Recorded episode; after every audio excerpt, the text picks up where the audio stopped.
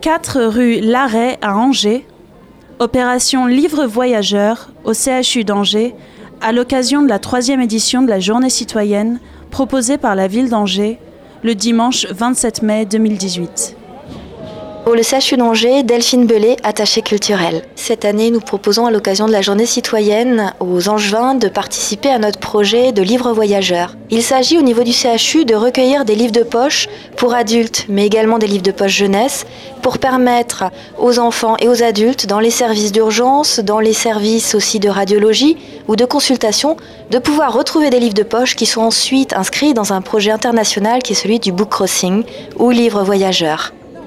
Il s'agit de proposer aux angevins, au moment de leur venue à l'hôpital, notamment dans les services d'urgence ou dans certains services de consultation ou de radiologie, de pouvoir découvrir un livre de poche que vous avez aimé et, s'ils le souhaitent, commencer la lecture et repartir avec. Nous comptons sur vous pour notre projet de livre voyageur. Nous vous donnons rendez-vous le dimanche 27 mai dans le hall du bâtiment Debré où vous pourrez déposer vos livres de poche pour adultes et enfants.